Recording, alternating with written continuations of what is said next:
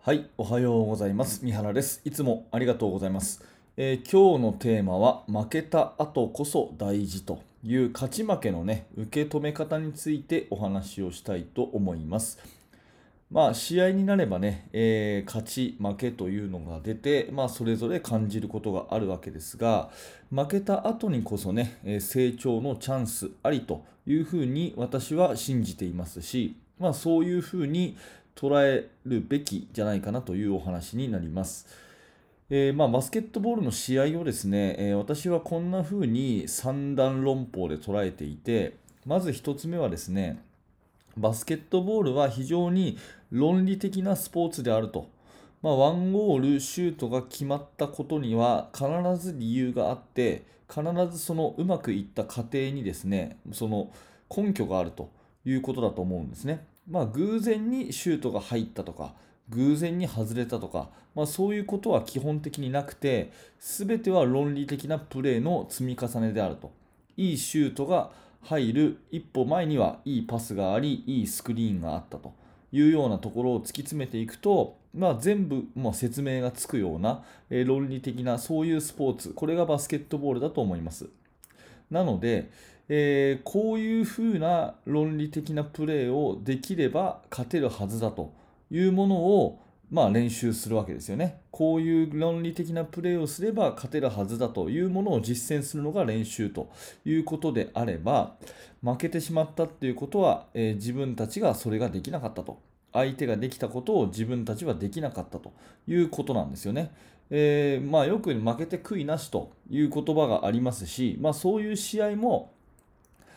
まあ、必ずしも否定はしないんですが、基本的にですね、えーできたはずのことができなかったので負けたわけですから、えー負けて悔いが残るのは当然なわけですよね。うん、ということは、もっとここをこういうふうにしようっていう理論を見直すのか、それとも理論は良かったけれども、それを突き詰められなかったなという練習を反省するのか、まあ、いずれにしてもですね、負けた時っていうのは、良くなることがたくさんあるわけですね。うん、伸びしろと言ってもいいかもしれませんけど、ここから良くなるっていうことがたくさんあるわけです。なので、えー負けた時にですね、その負けを一時的な感情にして、まあ、例えば、うん、あいつのせいだとかね、えーお前たちが悪いとかね、まあ、そういうような一時的な感情で流すんじゃなくて、えー指導者こそ冷静にですねそこを分析して、うん論理的に落とし込んでいって反省材料にするということだと思います。えーまあ、少し話はずれますけれども私は、えーとディズニーランドが成功した秘訣は何ですかと聞かれたことに対して何万件も寄せられたクレームのおかげですというふうな答えをしたっていうそういうまあエピソードを聞いたことがあってもう一回言いますけどディズニーランドが今のディズニーランドのように成功した秘訣は何万件も寄せられた、えクレームのおかげですっていうそういうワンフレーズを聞いたことがあって、まあ、これすごく示唆に富んでる言葉だなと思いました。まあ、クレームっていうのはまあお客様の苦情ですよね。まあいろいろとね、えー理不尽なこともあるのかもしれませんが、そういう苦情を寄せられた時に、あのとりあえずね、返事だけはいはいって言っといて、えー心の中ではね、うるせえなとかね、なんだよそれっていうふうに終わらせちゃうんじゃなくて、それをまあ真摯に受け止めて、良くなるための反省材料っていうように論理的にこう行動に移していくことができたからこそ、今のディズニーランドの成功があるということですよね。まあ、この受け止め方一つで、やっぱ組織は変わるということだと思うんですね。うん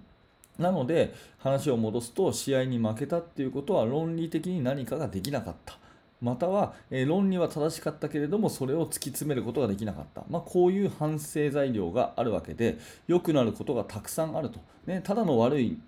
悪い出来事っていうことで終わらせちゃうんじゃなくて、えこれをですね改善点につなげる、まあ、こういう、え組織の気質がすごく大事だと思います。まあ、個人的にね、えー人間は失敗から学ぶことの方が多いかなと思いますね。えーよく痛い目に遭わなきゃ分かんないとかね、いえそういう言葉ありますけども、まあ、ある意味その通りで、え成功してね、うん、得るものもありますけど、やっぱりすごくね、え損をしたとか、すごくね、失敗したなとか、えそういう経験からの方が人間っていうのは、こう、強烈に印象付けられる部分ってあると思うので、まあ、試合に負けっていうのはそういうもので、えー、試合失敗からやっぱり学ぶことっていうのがたくさんあるというものをですね、えー、まあ再確認したくてこのお話をさせてもらっています。まあ、今、バスケットボール界はね、えー、コロナウイルスの影響で一時閉ざされましたが、え徐々に日常が戻りつつあって、え各地方でね、え公式戦が行われています。まあ、試合がね、できるということに感謝して、えー、試合に臨むべきだと思うんですけども、まあ、同時にね、え負けてしまって残念というチームも多いと思うので、今日はこんな話をさせていただきました。え、今日のテーマは まえ、負けた後こそ大事というお話です。はい、ありがとうございました。えー、このチャンネルではいつもこのような感じで、えー、バスケットボールやコーチングのお話を毎日させてもらっています。もし何らかあなたのお役に立ったのであれば、えー、ぜひチャンネル登録をして、えまた聞いてください、えそしてですね、動画の説明欄のところにヒマラヤというリンクがあります。ヒマラヤラジオのリンクをフォローしていただけると、えポッドキャストで聞けるので、あの通勤中とかね、家事の間とかね、えまたトレーニング中とかね、そういう時に聞き流しに、え便利だと思うので、ぜひヒマラヤの方のフォローもよろしくお願いします。はい、えー、最後までご視聴ありがとうございました。三原学でした。それではまた。